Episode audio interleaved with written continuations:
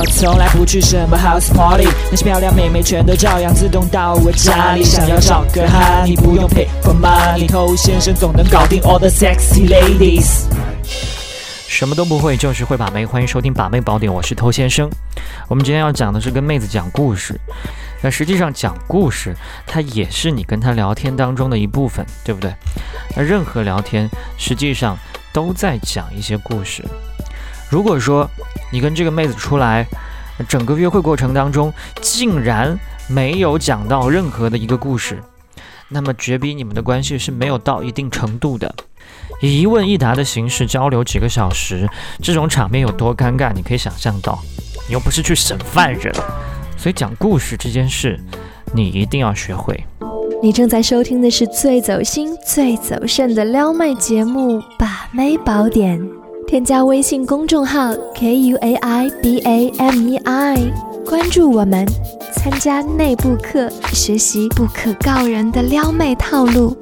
内部客服微信 h o t t o u，嗯。OK，欢迎在节目之外去添加我们的微信公众号。想学习不可告人内部课程，去添加微信号。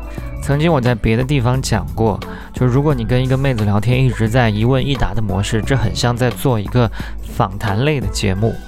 但区别在于，访谈节目当中的嘉宾他是来上节目的，他有义务配合主持人去完成这档节目，完成这次聊天。可是你是跟妹子出来聊天，妹子她没有任何义务要配合你到底。如果你的问题问得很烂，你们之间对话氛围很尴尬，她是很有可能低头玩手机，然后甚至找借口走人的。但是谈话类的节目当中有一点我们是值得借鉴，就是在这个过程里面，嘉宾会讲他的故事，这些故事才是吸引人的。那我们在跟妹子聊天的时候，我们不可能像主持人一样，去一个一个问题不断的连番发问，但我们可以分享我们的故事，慢慢的让妹子在当中找到共鸣，然后再说出她的一些故事。那故事本身就是包罗万象，它可以对你的方方面面，你有吸引力的一些特质，有一个充分的展示。所以讲故事，它既是一种生动有趣、制造谈资的方式。同时，也是一个润物无声来展示你的好方式。那有些兄弟听完之后说：“简单，明天去买本故事会。”神经病，他不是这个意思。在我看来呢，讲故事分成两种，一种故事呢是来源于你自身的故事，你曾经历过的一些事情，不管你是主角还是配角，只要你经历了它、看见了它、参与了它，都是可以拿出来分享的。OK，那第二种呢，就是你外部的故事，它并不来源于你的亲身经历。而是你所知道的一些讯息、见闻、知识、其他人、其他事的故事。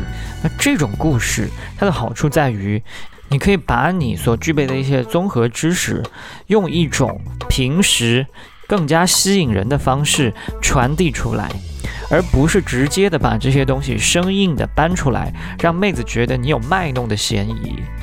那很多妹子跟你在一起的时候，都会像一个小朋友的状态，对很多事情充满好奇心，喜欢问为什么。如果这个时候你可以知道这些事情的同时，甚至还能够讲出生动的一些小故事趣闻，那简直太棒了。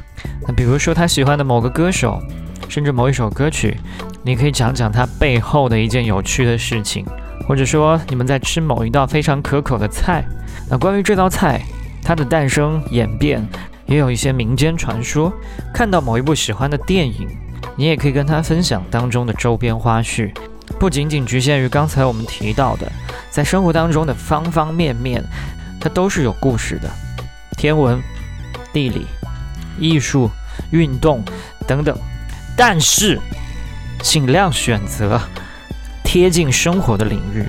如果你津津有味的跟他聊什么量子力学，他应该瞬间会觉得跟你不是同一个世界的。所以，当你觉得自己不会聊天的时候，你有没有想过，实际上是很多话题你了解的太少了？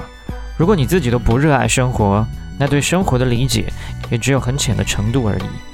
那你怎么可能把这些很浅程度的东西拿出来吸引到妹子呢？所以我们要好好学习，是吧？这好好学习，一方面充实武装你自己的大脑，让你自己变得更优秀。另外一方面，也顺便拿它来撩个妹子。我们当然没有必要完全为了一个妹子把自己变成一部百科全书。你高考前要有这个状态就好了。那我们的重心是提升自我，为自己这么做的。OK，今天就跟你聊这么多，在下一集呢，我会跟你讲关于自己的故事，怎么样来跟妹子讲述。我是头先生，祝你早日成功。